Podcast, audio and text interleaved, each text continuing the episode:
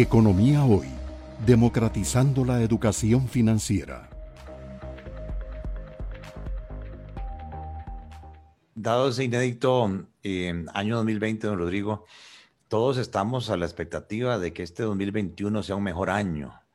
Eh, de hecho, entiendo ustedes están proyectando un 2.6% de crecimiento. Entonces, tal vez si nos pudiera hablar un poquitito en qué fundamentan ese 2.6% de crecimiento, qué tanto depende de las condiciones externas, qué tanto depende de la situación interna. Eh, y muy importante, si en ese número que ustedes proyectaron tenían ya información útil para ver la incidencia del proceso de vacunación, si tenían información en cuanto a lo que usted estaba mencionando de la flexibilidad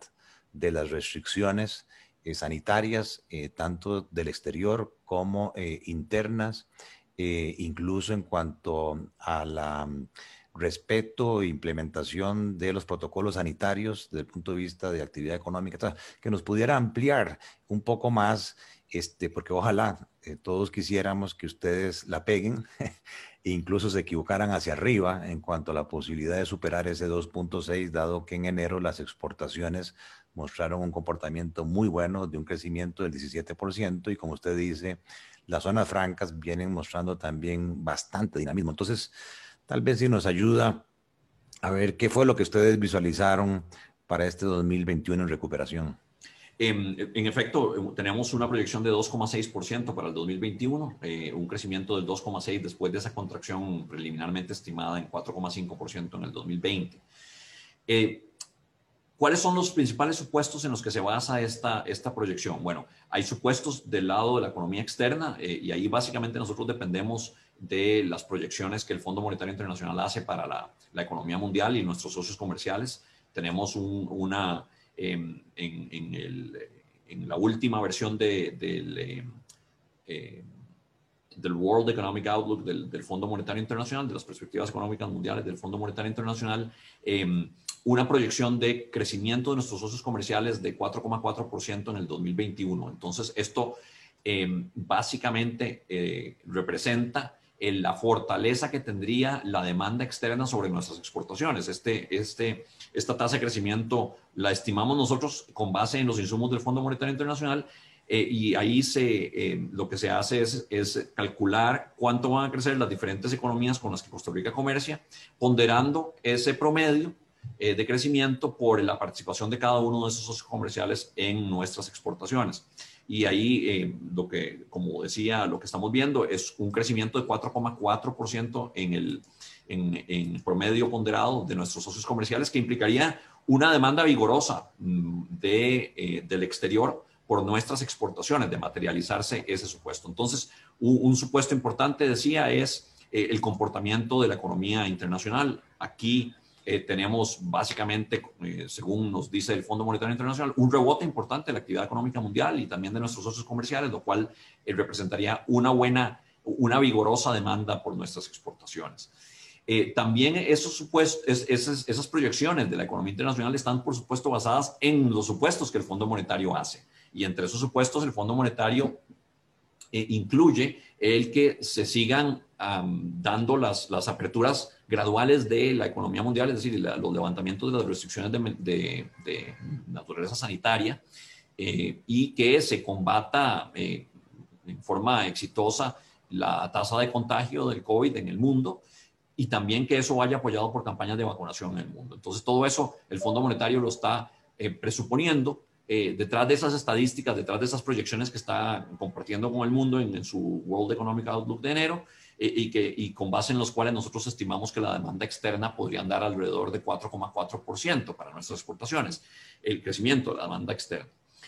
De nuevo, eh, al igual que como mencionaba Gerardo, que hay una, una serie de supuestos sobre la economía internacional, también tenemos una serie de supuestos sobre la economía doméstica y ahí particularmente como lo es para el caso de la economía mundial, para el caso de la economía costarricense va a ser absolutamente fundamental lo que ocurra con la pandemia esa siempre va a seguir siendo una, va a seguir siendo un determinante fundamental del, del, comportamiento de la economía nacional y mundial en, en, el tanto no logremos ya controlar finalmente la pandemia con, con tasas de vacunación exitosas o, el declive natural que tienen estos, estos, estos ciclos epidemiológicos. Em,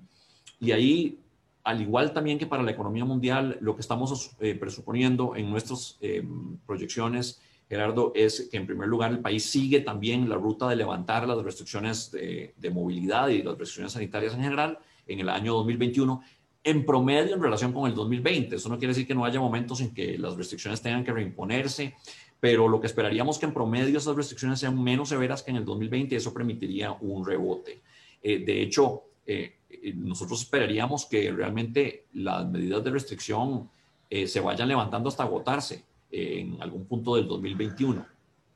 eh, o, quedar prácticamente agotadas, es decir, que ya esté prácticamente reabierta plenamente la economía costarricense, que no haya segmentos que estén cerrados, pero eso, eso a su vez va a depender del éxito que Costa Rica tenga en la, la, contención de la tasa de contagio y fundamentalmente en la campaña de vacunación. En esto, afortunadamente, el país ha arrancado bien, arrancamos temprano en el contexto latinoamericano eh, y aunque de alguna forma limitados por la disponibilidad de vacunas, eh, hemos logrado ir despegando las vacunas que nos van llegando, las hemos ido aplicando eh, y, y, nos han ido llegando insumos más fuertemente en las últimas semanas, con lo cual se esperaría una aceleración de esa, de esa campaña de vacunación. Ya afortunadamente tenemos un buen porcentaje de nuestros adultos mayores, los mayores de 80 años vacunados y, y, también un buen porcentaje de los Em, de los empleados, de los funcionarios de la salud pública que están en la línea de frente, en la línea de batalla eh, contra el COVID. De manera que ahí hemos, hemos ya avanzado exitosamente en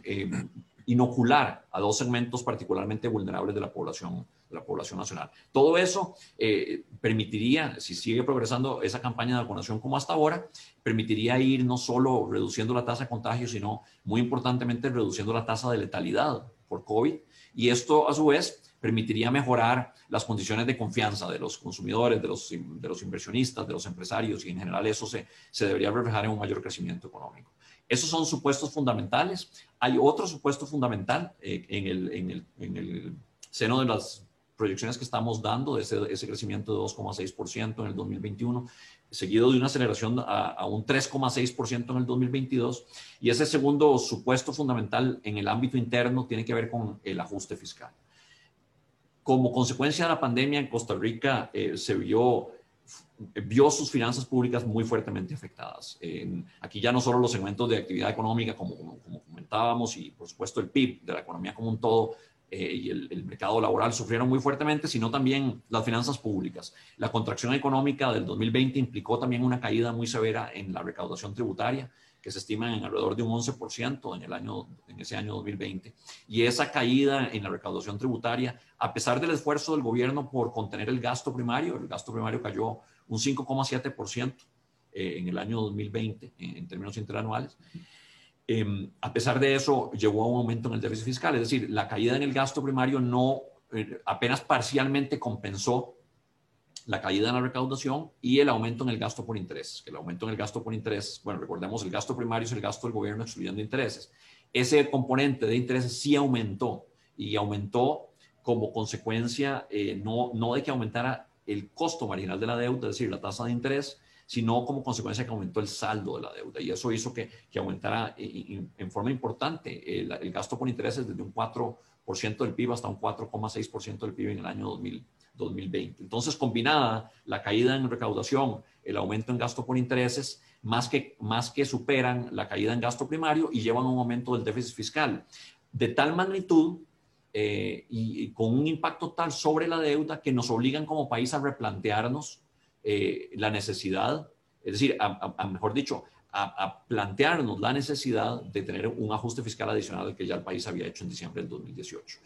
Ese ajuste fiscal eh, se ha venido discutiendo desde el inicio de la pandemia. El gobierno ha sido claro eh, en el sentido de que las autoridades económicas, incluyéndome como presidente del Banco Central, que el país iba a necesitar como consecuencia de esta pandemia un esfuerzo de ajuste fiscal adicional que ya se había hecho con la ley de fortalecimiento de las finanzas públicas de diciembre del 2018. Y eh, justamente es a partir del inicio de la pandemia que el gobierno empieza a trabajar sobre diferentes medidas de reducción del impacto fiscal de esta pandemia eh, y que culminan finalmente con la, la aprobación de un convenio con el Fondo Monetario Internacional que tiene en su, en su corazón, en su núcleo, un, programa de ajuste fiscal. Ese, ese ajuste fiscal entonces se supone que va a ocurrir en nuestras proyecciones. Nuestras proyecciones de 2,6% para el 2020, de crecimiento de 2,6% del PIB en el 2021 y de 3,6% en el 2022 suponen que se va a dar ese ajuste fiscal. De no darse el ajuste fiscal, podríamos tener más bien un crecimiento mucho menor, por una serie de razones que podemos pasar a explorar ahora, Gerardo. Pero entonces, esos son los, los principales supuestos detrás de nuestras proyecciones. Economía hoy, democratizando la educación financiera.